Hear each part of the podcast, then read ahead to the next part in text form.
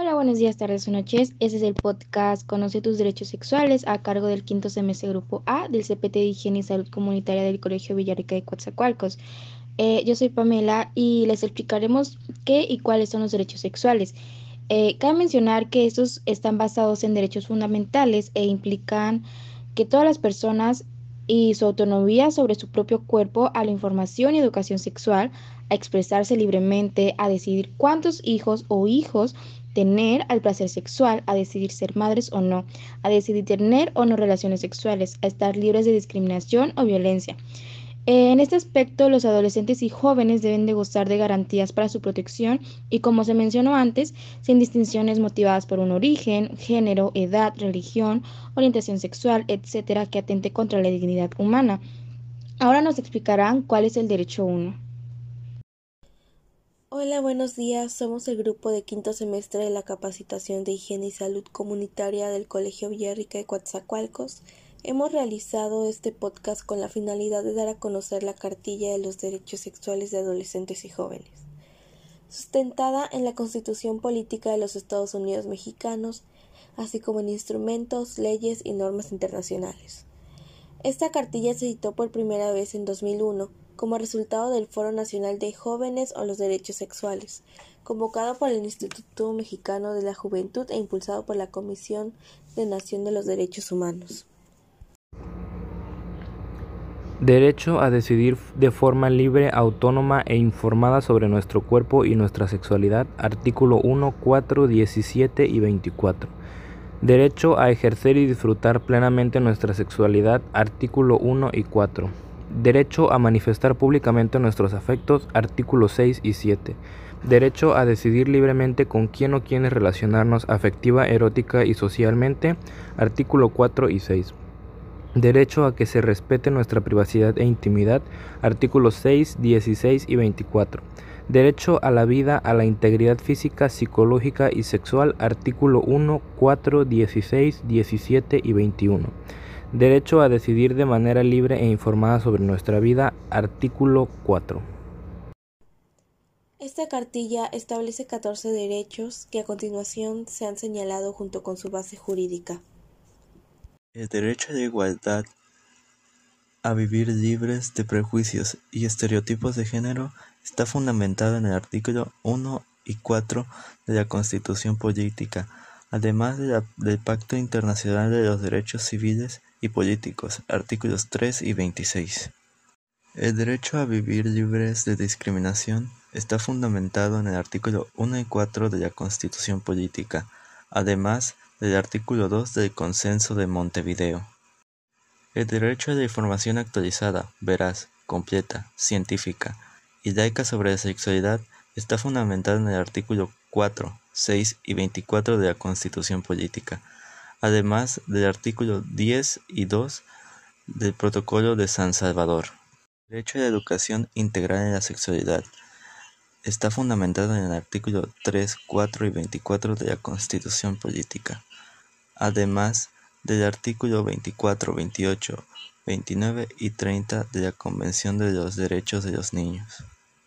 El derecho a los servicios de salud sexual y reproductiva está fundamentado en el artículo 4 de la Constitución Política, además de la medida prioritaria 8, párrafo 12 del Consenso de Montevideo.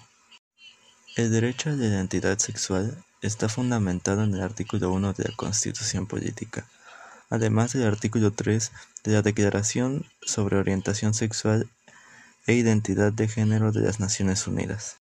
El derecho a la participación en las políticas sobre sexualidad y producción está fundamentado en el artículo 6, 8 y 9 de la Constitución Política, además del artículo 22 del Pacto de San José.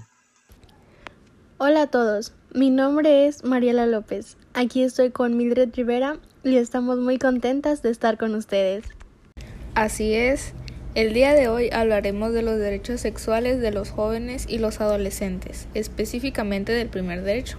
¿Qué es lo que dice el primer derecho, Mariela? Derecho a decidir de forma libre, autónoma e informada sobre nuestros cuerpos y sexualidad. ¿Pero a qué se refiere? Pues la libertad y la autonomía son derechos esenciales reconocidos constitucionalmente como fundamentales.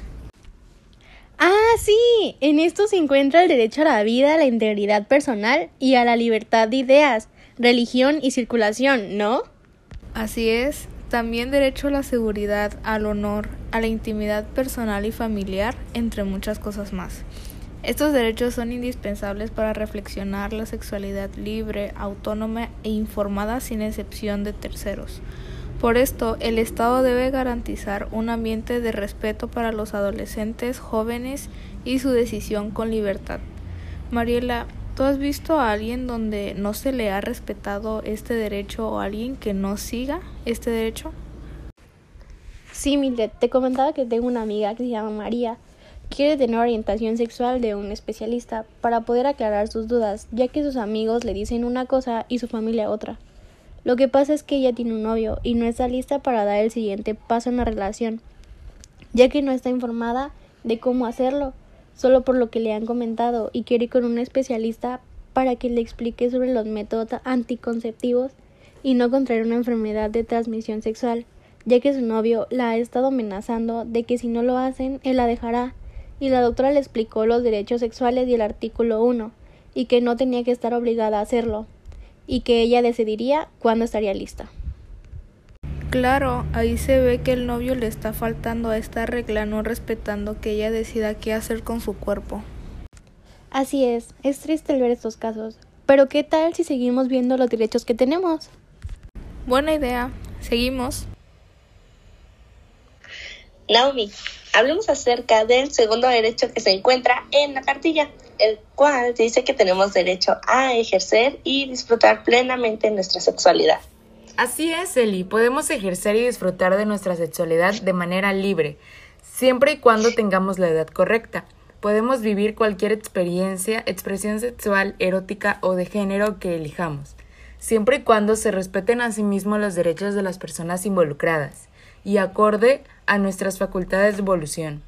El Estado nos debe garantizar que este derecho lo podemos poner en práctica de manera libre y sin presiones, sin discriminación, inducción al remordimiento o castigo por ejercer o no actividades que se relacionen con el autoconocimiento, la exploración y el disfrute de nuestro cuerpo y la sexualidad. Es correcto. Y, y para poder ejercer todo lo que mencionaste, es importante tener una edad que nos aporte maduración física y mental. Asimismo, tener conocimiento de estos temas y mucho razonamiento para no ejercer este derecho de manera incorrecta. Tienes toda la razón, Eli. Tenemos que estar conscientes de cómo, cuándo, dónde y con quién poder ejercer este derecho. Así es, y también estar informados acerca de las consecuencias que pudiera tener un mal manejo de este derecho. Así es, eso también es muy importante. Entonces podemos decir que hay que ejercer este derecho con sabiduría y sobre todo en una edad adecuada. Es muy interesante e importante conocer todos los derechos sexuales que se han estado mencionando, ¿no crees? Por supuesto, nosotros como jóvenes necesitamos tener en claro cuáles son. ¿Cuál es el tercer derecho que aparece en la cartilla? Es el derecho a manifestar públicamente nuestros afectos. Me parece interesante. ¿Podrías contarme en qué consiste? Claro que sí consiste en que tenemos derecho a manifestar públicamente nuestros afectos y a ejercer nuestra libertad individual de expresión, manifestación, reunión, identidad sexual, de género y cultural, sin prejuicios, discriminación ni violencia. Las expresiones públicas de afecto contribuyen a la promoción de una cultura armónica, afectiva, libre de violencia y de respeto a la diversidad sexual. El Estado debe garantizar que tengamos la posibilidad de expresar libremente nuestras ideas y afectos, con pleno respeto a los derechos de las demás personas, sin que por ello se nos discrimine, limite, cuestione, extorsione, lastime, amenace y o agreda verbal, física, sexual o psicológicamente. No, pues considero que ese derecho sí es bastante importante, ¿no? Porque pues todas las personas en este planeta tienen como que la necesidad de mostrar afecto, de mostrar cariño a sus, a sus seres queridos o, y a su pareja, claro. Ahora, en términos de la pareja, ¿no? Pues hay, hay que admitir que si hay personas que sí se pasan un poco de la raya. Bueno, considero yo. Y casi casi están teniendo relaciones en lugar público. Y eso pues está un poco, sería un poco salirse de los límites de, del derecho, ¿no? De lo que el derecho pues te permite. Sí, por supuesto, estoy totalmente de acuerdo. Y siento que es importante recordar siempre que los valores, los principios y los modales son la base de todo, para que exista armonía, buena convivencia en la sociedad. Entonces, al momento de que sabemos y conocemos de este derecho, tenemos que recordar estos factores, porque pues existe un límite, para todo hay un límite y es importante no pasarlo, porque sí, como lo mencionaste, hay personas que pasan ese límite y no es algo apropiado en nuestra sociedad eso, porque pues prácticamente están teniendo relaciones. Considero que unos besos, unos abrazos o agarrarse las manos y así, pues está bien visto, pero tampoco es como que se vayan pues a desnudar o a tener relaciones en vía pública que todos lo vean, no, eso no está bien.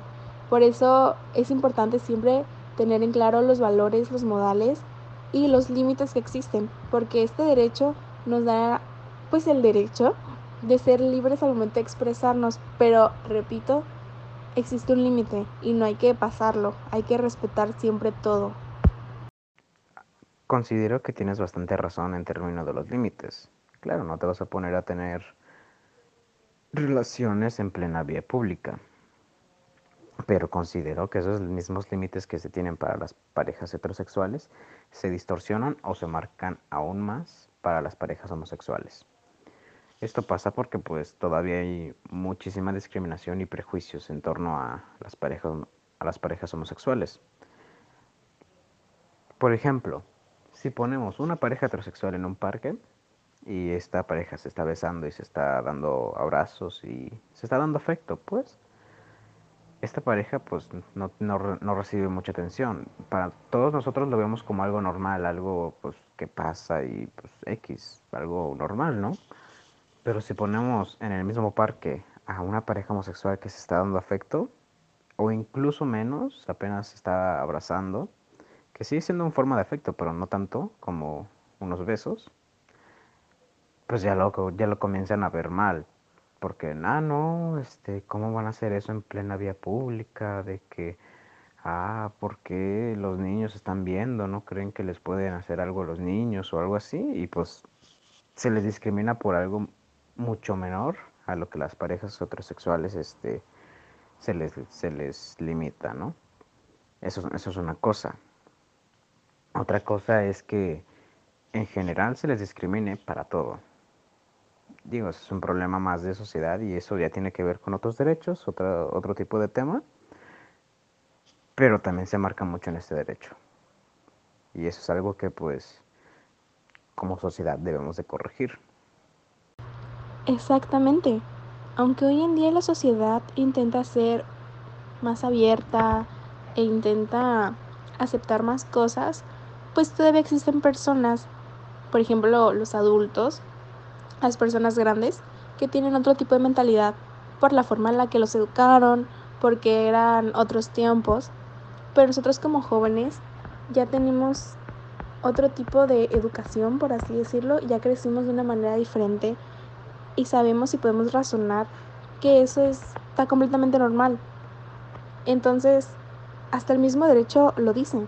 Dice que tenemos el derecho de expresarnos, de hacer ejercer nuestra libertad de expresión, de manifestar nuestros afectos públicamente sin recibir ningún tipo de discriminación o algo malo, porque existen casos donde a las parejas homosexuales las agreden, las agreden simplemente por tomarte la mano, porque por como dijiste, dicen que está mal visto. Pero pues esperemos que pronto eso se acabe y que empiecen a concientizar que pues es normal, es algo completamente normal y no tenemos por qué discriminar a nadie por nada de su raza, su sexo, su orientación, por nada. Pues hemos terminado de hablar de nuestro derecho, así que continuaremos con el derecho número 4 de la cartilla. Hola, bienvenidos a todos. Continuando con este tema acerca de la cartilla de los derechos sexuales en los adolescentes, quiero seguir con el derecho número 4, que es, tenemos derecho a decidir libremente con quién o quiénes relacionarnos afectiva, erótica y socialmente. El Estado debe preservar y garantizar este derecho, tomar medidas contra toda forma de coacción, como los matrimonios forzados o la trata de adolescentes y jóvenes con fines de explotación, incluyendo la sexual. Pues mira, yo creo que este derecho es uno de los más destacados. Creo que es importante aprender a tomar decisiones propias sobre con quién o quiénes relacionarnos. Tener esa libertad de decidir con quiénes compartir afecto, nuestra vida, sexualidad, deseos. Pues en lo personal creo que es necesario que se respete lo que queremos en cuanto a las personas con las que nos relacionamos, ya que antes se daba mucho de los matrimonios forzados por parte de los padres, donde ni siquiera podías opinar si querías o no. Y en muchos casos, tal y como lo dices en lo que acabas de leer, estos matrimonios eran con fines de explotación. En mi parecer considero que la libertad es un factor indispensable para la vida de un ser humano. Tener el derecho de decidir libremente con quién y quiénes relacionarnos afectiva, erótica y sexualmente es de suma importancia, ya que de esta manera te desarrollas en un entorno en el que te sientes seguro y cómodo, para así poder estar en plenitud. Es importante que para elegir a las personas con las que quieres relacionarte no te dejes llevar por factores externos como la opinión en ocasiones errónea de los papás ya que en ocasiones estos quieren influenciar en las decisiones de los hijos con comentarios que no son adecuados.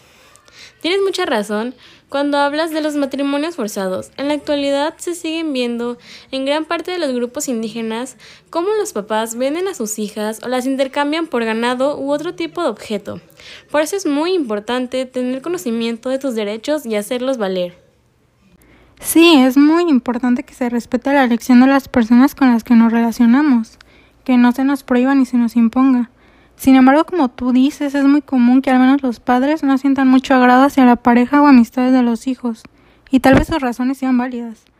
Por eso igual me parece que la crianza es un factor que debe tratarse. Saber orientar es muy importante. Creo que los padres al notar que cualquier relación que tengamos no sea sana, tienen total razón en opinar y mantenerse al tanto. Algo muy diferente, al menos en estas comunidades, donde intercambian a sus hijas o las venden. Sí, de hecho no hay que irnos muy lejos.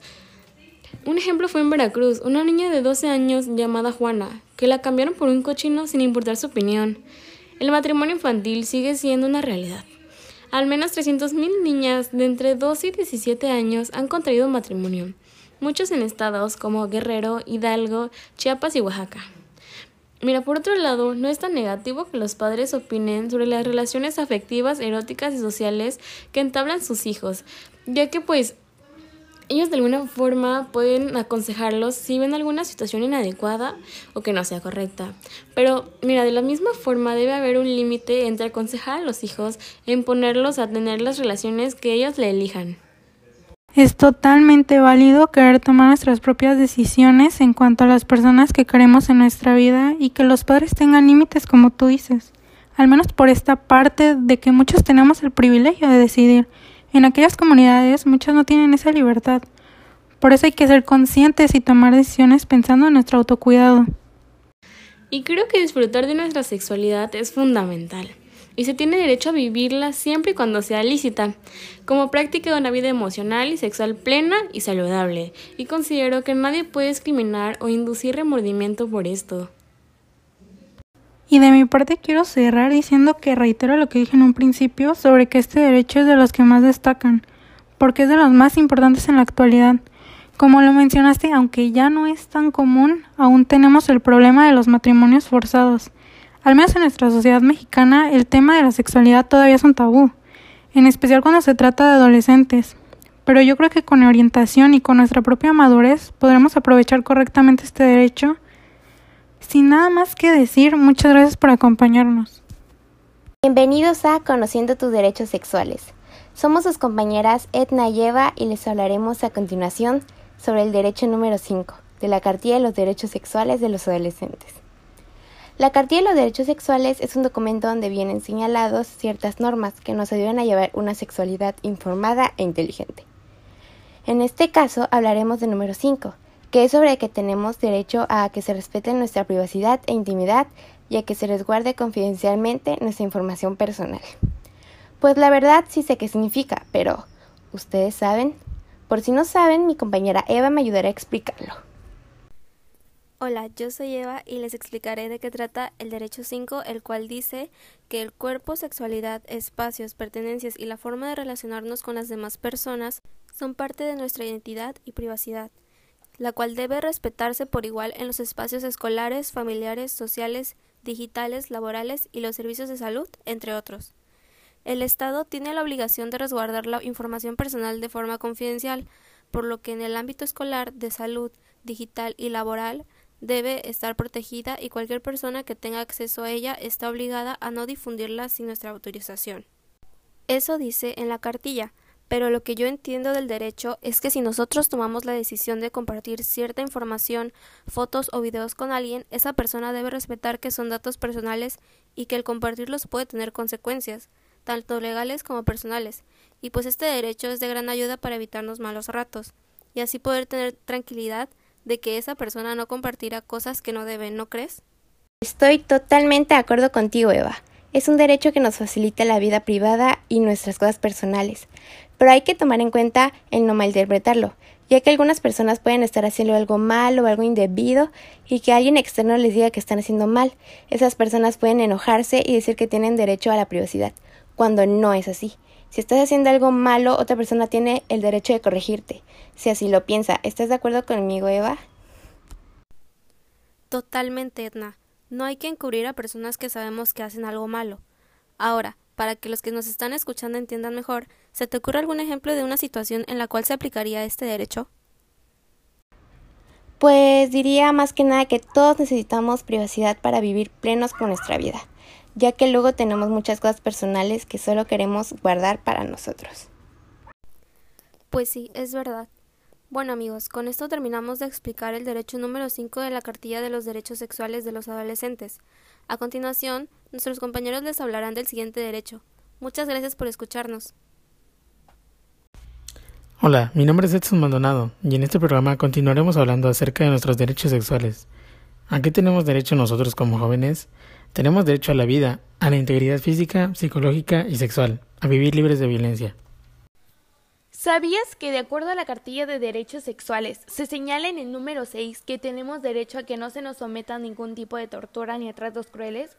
También que ninguna persona u autoridad en el ámbito familiar, escolar y de salud puede ejercer ningún tipo de violencia sexual, física, psicológica, ni ninguna acción que tenga como finalidad dañar nuestra vida, dignidad o libertad. Si existiera violencia sexual, es obligación del Estado proveer asesoría legal e información y atención médica que incluya tratamiento para enfermedades de transmisión sexual. Edson, dime tú qué opinas acerca de este derecho. En mi opinión, este derecho es importante y no solo para los jóvenes, sino también para las personas en general, aunque haya gente que no le importe y nos puede llegar a dañar tanto física, sexual como psicológicamente. Tienes razón, Edson, pero aún así no hay que pasar por alto el cuidado sexual ya que actualmente hay jóvenes que están mal informados o simplemente están desinformados en la cuestión de la salud sexual. Es verdad, pero no siempre es culpa de los jóvenes. A veces son mal informados por parte de la escuela o por sus familiares. Por eso es mejor informarse en los servicios de salud. Así es, estos programas o servicios nos brindan la información que necesitamos saber para tener una vida sexual o conocer los métodos que nos protegen de las enfermedades de transmisión sexual, así como de un embarazo no deseado. Gracias a estos servicios podemos conocer qué son o cómo podemos evitarlos para así llevar una vida segura y saludable. Gracias. Y vamos a otro corte comercial. Pero en un momento volvemos con su programa favorito, Conociendo tus derechos sexuales. Hola, buenas, vamos a empezar con este podcast. Estaremos hablando sobre uno de los derechos de la sexualidad que tenemos hoy en día. Junto con mi compañera Catherine vamos a estar compartiendo nuestras opiniones. Para empezar, el derecho del que se hablará específicamente es tenemos derecho a decidir de manera libre e informada sobre nuestra vida reproductiva. Si deseamos o no tener hijos, cuántos, cuándo y con quién, sino que nuestra orientación sexual, estado de salud, identidad de género, edad, estado civil o cualquier otra condición o característica personal sea un impedimento para ello, teniendo en cuenta la evolución de nuestras facultades así como nuestras necesidades. Las decisiones relacionadas con la reproducción son determinantes para la vida presente y futura, por lo que se deben tomar de manera libre, informada y con autonomía en un contexto de apoyo y seguridad jurídica y de salud. El Estado debe garantizar y promover el acceso a la información y a los servicios de salud con pertinencia cultural, garantizando nuestros derechos a la confidencialidad, incluyendo el acceso a todos los métodos anticonceptivos, la atención de un embarazo saludable y los servicios de aborto legal y seguro. Lo que acabamos de decir es una explicación que viene en la cartilla que da el Instituto Mexicano del Seguro Social. Creo que es importante recargar este punto en donde se habla sobre la libre decisión sobre tener hijos, cuántos y con quién, ya que no sé si sabías, Didier, que antes habían matrimonios arreglados en donde podían casar a niñas de 13, 14 años con señores de 30 e inclusive 40 años, ya que no estaba este derecho de poder elegir. Sí sabía acerca de eso, es increíble que casaran niñas tan pequeñas y por obvias razones estas luego las embarazaban, ¿no? A muy temprana edad, siendo esto claramente peligroso, pero Catherine, ¿tú realmente crees que este derecho en donde se engloba la promoción a la información sobre la sexualidad realmente se hace? Porque es bien sabido que en los lugares rurales de algunas partes del país no llega este tipo de información o bien si llega no se le da la debida promoción y pues las mujeres y los hombres no saben cómo utilizar los métodos anticonceptivos y esto es realmente un problema ya que se disparan los embarazos a temprana edad o bien embarazos no deseados. Pues obviamente no se respeta y eso es lo triste de la situación porque los embarazos y las enfermedades de transmisión sexual van en aumento por la falta de información. Como es sabido, la información juega un papel fundamental en todas las decisiones. Algunas son de gran importancia y toda persona tiene derecho a una información completa y clara tratándose de esta materia. Y con mayor razón, dado que están de por medio no solo aspectos tan delicados como la propia salud y la vida misma, sino también la integridad propia de la familia y el futuro de la sociedad, ya que cada decisión tiene un efecto personal y de gran trascendencia social. Bueno, la finalidad de este podcast fue dar a conocer a la sociedad estudiantil y a la población en general sobre los derechos de nuestra sexualidad y las libertades que tenemos sobre esta y también poder dar nuestra opinión acerca de cada uno de ellos. Esperando haber logrado los objetivos, nos despedimos de ustedes, no sin antes recordarles que somos el grupo de quinto semestre de la CPT Higiene y Salud Comunitaria del Colegio Villarrica de Coatzacoalcos.